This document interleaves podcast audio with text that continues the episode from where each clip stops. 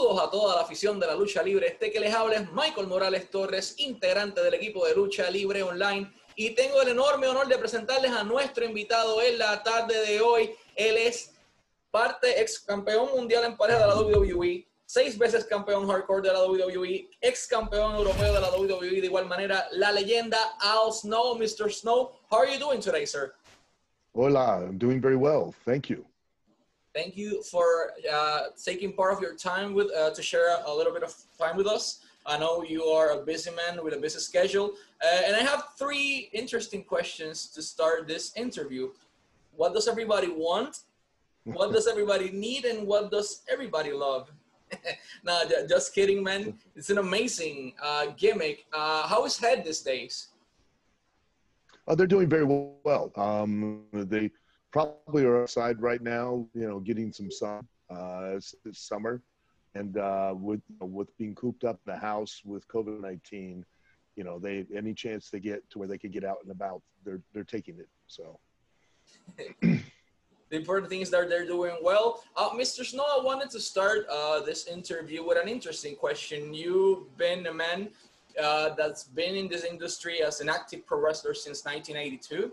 Uh, yes. You've been here for a while, and you had the opportunity to wrestle for Smoky uh, Mountain Wrestling with Jim Cornette, uh, ECW with Paul Heyman, WWE slash WWF with Vince McMahon, and TNA's uh, version with Dixie Carter. Uh, what's the biggest difference, in your opinion, uh, among these four promoters? Um, well, the biggest difference would just be in vision and um, personal style, um, and that that's nothing new. Um, when professional wrestling in the United States was regional, um, you know, everybody you there were different regional territories, offices that you would go to wrestle in. And in one area, uh, let's say in WWF, in the Northeast. That was more of a big man territory. It was a little slower paced. The guys were, you know, they'd grab, they were called grunts and groaners. They'd grab a hold and stay in a static position um, for a period of time. Uh, if you went to, into the Southeast, the wrestlers were a little bit smaller. They were faster. The pace of the action was quicker. If you went into Memphis, um, there was more brawling, more blood. Uh, if you went into Detroit, there were there were more lead matches, more gimmick uh, type characters. Um, if you to go you know, to another company, it would be slightly different because it was all based upon the uh, individual promoter or booker at that time, their particular style and vision uh, in the direction that they produced the talent. So that's a, a huge uh, difference between basically everything because pro wrestling evolved such in such a way uh, since you they made your debut in 1982 versus 2020. Uh, where do you see? I mean, I mean, I don't know if you are still uh, watching the pro wrestling industry and, and their product currently, but uh, if you haven't uh, watched that part, the ratings are not doing so well. not many people are are interested in watching pro wrestling as it is or sports entertainment in 2020. Uh, why do you think uh, this is happening? Well, because of the incredible challenge that um, televised professional wrestling faces right now, and that is that they don't have an audience, uh, live audience, an audience that's there to to interact and react. Um, and even when wrestling was produced in very small studio type settings, there has always been that part of the equation, which was the audience. Um, and they are an essential factor in uh, the dynamic uh, that creates professional wrestling. Um, you have the performers in the ring, but you need that direct reaction and interaction from that audience to truly create those emotional moments and create that drama that makes and motivates a, a, person to want to watch it on television. Um, it, it's it's no different. It, wrestling business, the entertainment business as a whole, uh, are very similar. Um, the wrestling business is similar, is very similar to the music business.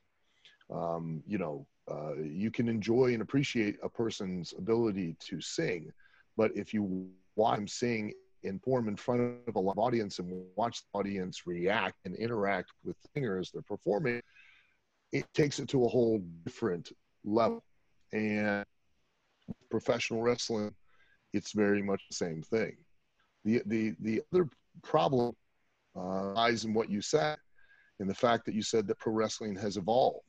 That you know it has. It's evolved. It's grown, um, and unfortunately, it's changed.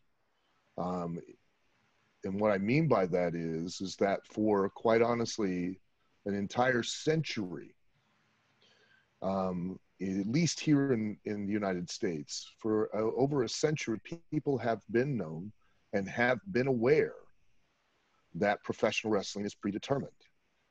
They continued to watch it and enjoy it and pay by the thousands to see it because they were able to have the performers sell them what they wanted to buy, which was the belief that it wasn't predetermined, that it was actually, there was consequence, gravity to the win and loss. The performers these days, in my opinion, have lost touch with that and have convinced themselves that wrestling business has changed, that we're no longer selling the outcome we're selling what we do. We're not selling why we do it. Or that a performer focuses on the what they do, unless they focus on the who they are and the why they do it, the less an audience will watch.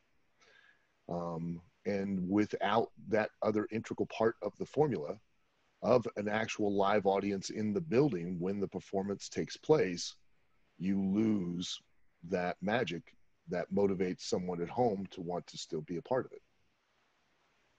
And I completely agree with you in that point of view. Uh, because once the curtain fell down, everything changed. People could see what, what was happening behind. And at this point, uh, not many uh, pro wrestlers care about protecting the magic of this industry. They don't matter uh, spoiling what's going to happen to their families or to their friends. And they start uh, telling everyone, and then the reporters get the information. And basically, everyone knows the program from here to four to six months, and that kills the interest in those stories. But you were part of a pretty particular era, which was the Attitude Era. You had many gimmicks during your career, but there was one that particularly uh, caught the eye of the people, and you were really over in every company you were, and that's the gimmick with head uh, with head. Uh, who came with the idea of head and uh, why did it happen? Uh, i created the head gimmick in ecw um, quite honestly it was the most important thing that a wrestler can do is to create their own voice to create their persona that allows you and all the other fans to be able to describe that performance former a sentence or less. You know, say beer drinking, ass kicking redneck flips off his boss. You know exactly who I'm talking about. And you know who he is, and you know what he stands for, and you know what he'll do to win, and you know what he'll do not to lose. Just in those words. So when I was able to create the head, um, out of born, quite honestly, out of my own real frustration and my own bad attitude that I kept pointing the finger at everybody else instead of myself and take responsibility. Um, once I had done that, it allowed an audience to be able to turn to their friends and family and go, "Hey, you got to watch show. There's this crazy guy. He talks to a head. We never know what he's going to do. He's out of his mind." And if you back then, if you were to poll people and ask them, hey, do you honestly think this guy's legitimately insane? Nine out of 10 people would have told you that, yeah, he is completely out of his mind. And I don't know why they're allowing him in the ring to perform. Um, and if that's the essential difference, is if they can believe in who you are, they'll believe in anything you do. And no matter how ridiculous it is. And let's be honest. Think of all the things that I've done on television over the years and how much time I was on television. I was on television Sunday night Heat, Monday night Raw, Tuesday night SmackDown every single week for years. Um, and as a result, they had me do some of the most ridiculous stuff, but people believed it and accepted it because they genuinely thought I was insane. And and that, that was key was, you know, was being able to uh, to form that and and have it connect with people because it was real voice, voicing my aggravation and frustration and um, things. Um, and then it came through and people felt that it was real and they connected to it. And thank god you know thank goodness for uh, uh, thank god for the grace that he gave it and and a plastic head because without it i wouldn't my career would have probably ran its course a long time ago so it's pretty ironic because uh, it was this gimmick uh, which changed your career you were as in tv program as you mentioned every single week for years you were probably one of the most active guys in, in television programs uh, in the whole roster at that point. Uh, but you were a part of a particular storyline that caught my eye when I was a kid, and it was the Pepper storyline. Uh, for the new fans out there, I'm going to explain that in Spanish to them. Uh, hubo un momento dado en donde Al Snow fue parte de una historia bastante interesante que hoy resultaría muy controversial y fue la historia del perrito Pepper, en donde Big Boss Man, eh, que en paz descanse, eh, agarró el perro de Al Snow, lo secuestró eh, porque estaba molesto por unas situaciones que no vienen al caso y de repente llegaron a este hotel en donde Al Snow estaba sentado y le ofreció cena a Al Snow, Al se la come y luego le dice que le acaba de dar de comer a su perro. Esto terminó una lucha increíble. Uh, Mr. Snow, uh, you were, as I mentioned, part of that incredible storyline. Uh, you sit down at that hotel. Uh, Big Bossman gave you that amazing dinner. Nobody knew what it was, and it was Pepper. That match, that that situation ended in a pretty particular match. We watched the the Kennel of Hell match. It was so it was technically uh, a Hell in a Cell match slash steel cage match surrounded by dogs. It was a pretty pretty risky match. Uh, regarding our generation today, people maybe are way softer softer and get easily offended compared to the oh, yeah. previous generations. Uh, do you think that story uh, would have worked in 2020 with this generation? And if so, uh, in case uh, Vince and the crew decided to shoot the match, uh, what would be the crowd reaction, the Gen Z crowd reaction? Uh, yeah, I think the story would still work. Um, you please understand, like, and I've I've said this in a couple of other interviews, and you know, and I'm not shifting responsibility or anything, but the biggest issue that we had was that they didn't use trained animals. Um, you know, for something like that, where the crux of the entire story is built around the use of you know animals, they need to be very highly, highly trained animals, and you know, the final match, the animals were were just they had went and got a list of owners of Rottweilers from a local veterinarian clinic in Charlotte, North Carolina, and so we had months building uh, the focal point about the dogs, and then we couldn't use the dogs within the match at all. It, it was not good. Um,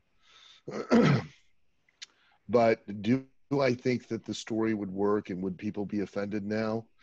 Yes, the story would work.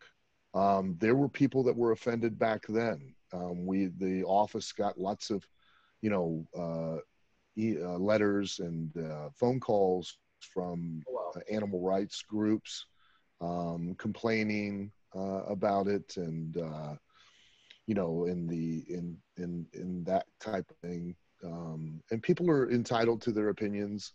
Um, you know, uh, that that's that doesn't bother me, and you know, um, you know, but the, the story would still work. It would, you know, of a, of you know, I had a relationship that I cared for the dog. The dog got kidnapped. You know, the the villain, you know, feeds me my own dog. Well, then of course, you know, people are going to want to see me, you know, you know, face that villain and and get some justice. to beat, and uh, th- those are universal. They'll they'll always work, you know. And and you know, for people out there listening, uh, um, it is just applied to me, but it, it applies in life because you're all, you know. I'm not saying you're soft, but please understand that I'm responsible for what I say. I am in no way, shape, or form responsible for how you interpret that or how you understand it. And, and this is a fact of life, and it's a little life advice for everyone listening. No one can make you feel anything. No one make you angry. No one can make you sad. No one can make you happy. People will do behavior or, or make statements, and then you get to choose how you feel about them you can actually choose not to be offended. It's really simple. And if you are offended, then you've made the decision to be offended. So take control of your life. Don't be a victim. Actually be responsible for yourself. That's a pretty great advice, sir. Uh, you were part of some incredible and memorable matches, as we were mentioning before, and you faced huge names at one point of your career. You faced The Undertaker, The Rock, Triple H, Shawn Michaels, Big Van Vader, Chris Benoit, Taz, Sabu, among many, many other names. But which was the match uh, that, while being inside the square circle, changed your perspective about pro wrestling and why? Uh, probably there was no one singular match that changed that perspective. It was it was probably more my own experience and when I started to try to train and teach other younger wrestlers that I started having epiphanies and oh the light bulb goes on. Oh that's where i made that mistake. Oh i was actually the one that was responsible for that. Oh you know what i mean? The more that i taught the more it allowed me to understand my own failings and my own mistakes. And and then in turn to be able to communicate that to prospective talent and try to allow them to learn from my experience and not make those same mistakes uh, you made a huge transition inside your career. Uh, you went from being an active pro wrestler for many decades to go be a trainer, a head trainer of Tough Enough at that point, and you then open your school, which is also known uh, Wrestling Academy. Um, how was that transition for you, and uh, what's the biggest achievement uh, you've made or you feel you've made uh, with your Pro Wrestling Academy? Um, well, the transition wasn't very difficult um, because I get to live vicariously through my students, uh, through my trainees, and um, and when they succeed, I succeed. Um, you know, that's that's the truth. Um, I was brought into professional wrestling when, at a time, it was very much like um, like organized crime, like uh, the mob. Um, and we had we had definitive rules of conduct and etiquette. And one of those was that you whoever trained you was directly responsible for you. Um, they were held accountable. That's why there aren't that many people that were allowed into the wrestling business that were were not indoctrinated or broken into it because there weren't very many wrestlers that wanted to be held accountable for someone else's mistakes so i still carry that kind of idea um, with me uh, that's where we get the term, you know, you on Tough Enough, I would refer to them as my kids.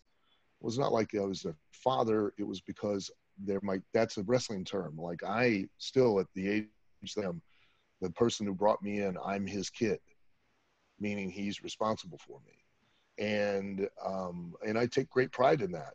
And, um, you know, uh, because of the fact that I held, I feel held personally accountable for each and every one that I train, I go to great lengths to try to over prepare my trainees as much as possible so that when they enter the wrestling world, they have the best chance to take advantage of any and all opportunities that come their way. Um, with the Al Snow Wrestling Academy and with the purchase of OVW, you know, OVW was the WWE developmental for years. We have uh, alumni from OVW that um, I personally trained um, that, uh, you know, went on to be, you know, huge stars in wrestling and have, you know, been on the main roster with WWE, have been main events of WrestleMania, and um, and with the Al Snow Wrestling Academy, I continue to try to, you know, keep that uh, lineage alive. Uh, here in the United States, um, OVW and ASWA is the only actually accredited trade school uh, for professional wrestling, sports entertainment, and broadcasting. So we have a two-year program here where people, young men and women, can come and not just learn how to wrestle in the they can learn how, how to operate a camera, uh, lighting, sound, producing, live event management, business management, um, editing, um, all of these different aspects. They can learn skills because it's not a matter of if their careers end inside the ring, it's when. Um, and the other thing is, is that um, I have a network of international schools around the world. I have several in the UK. I have one in Denmark, Romania, Hungary. There are two in South America and Chile, one in Santiago and one in Concepcion. Um, and I'm starting to create a network of national schools here in the United States as well. Um, we, you know, starting to create affiliate schools. They, you know, all follow um, a particular syllabus of training that I require them to follow, um, thus ensuring that people are taught right way from the ground up. And again, so that they can maximize their chances at any and all opportunities that are presented to them.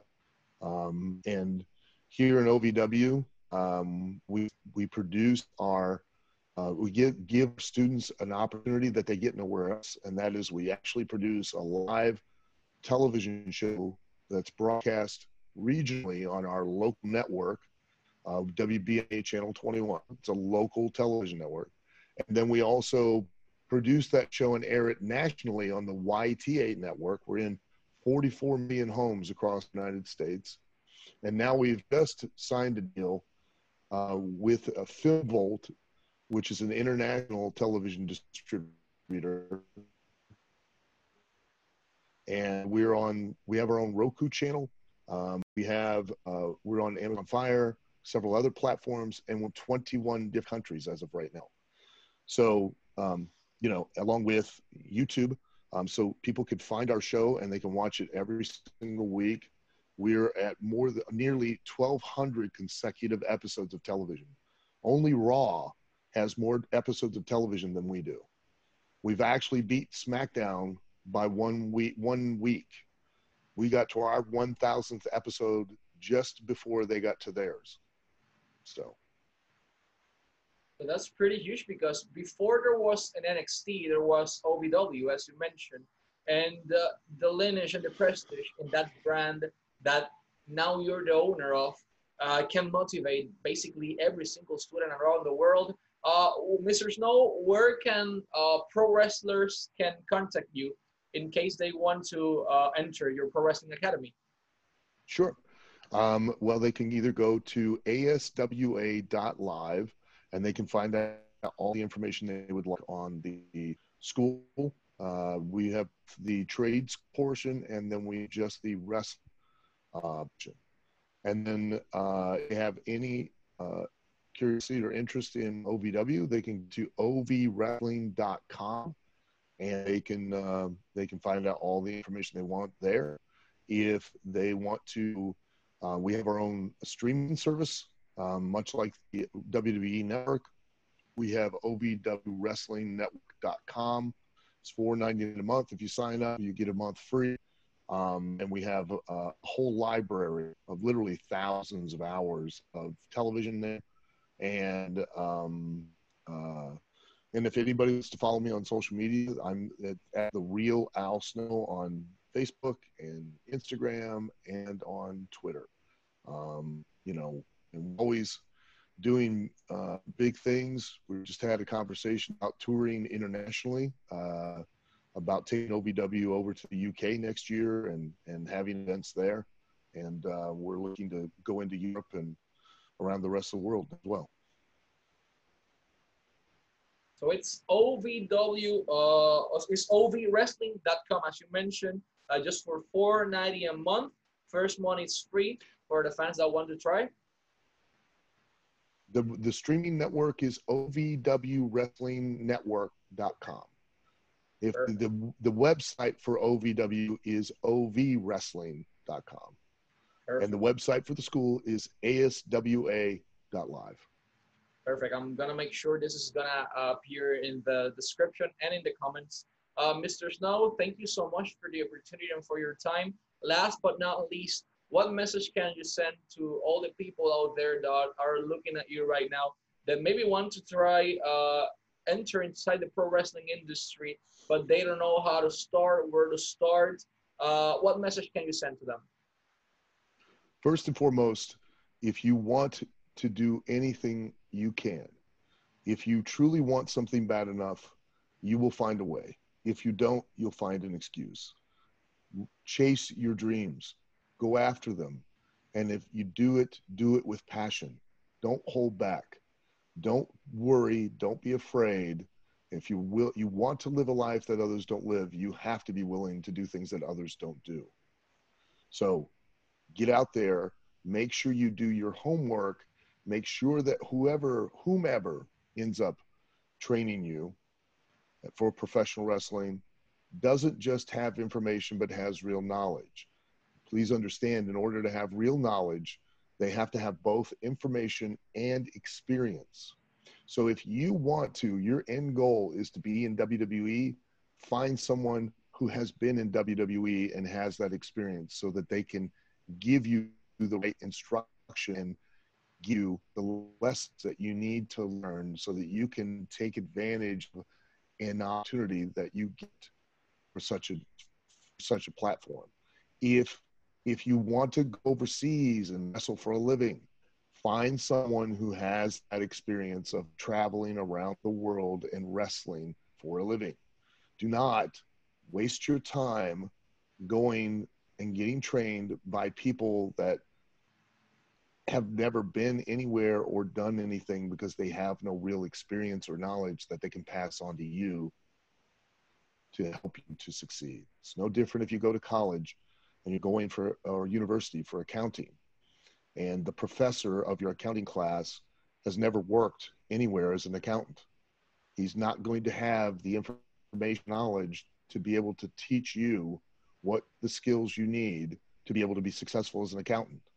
And the same applies to professional wrestling.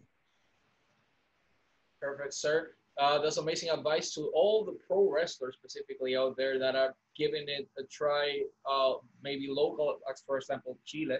There are a lot of wrestlers I know down there that can go to the correct school, but maybe they don't have the opportunity or the knowledge that the school was there. So that's a huge point. Uh, Mr. Snow, thank you so much for your time, and I wish you the best of lucks to you, OVW, and the Al Snow Wrestling Academy, sir. Thank you very much.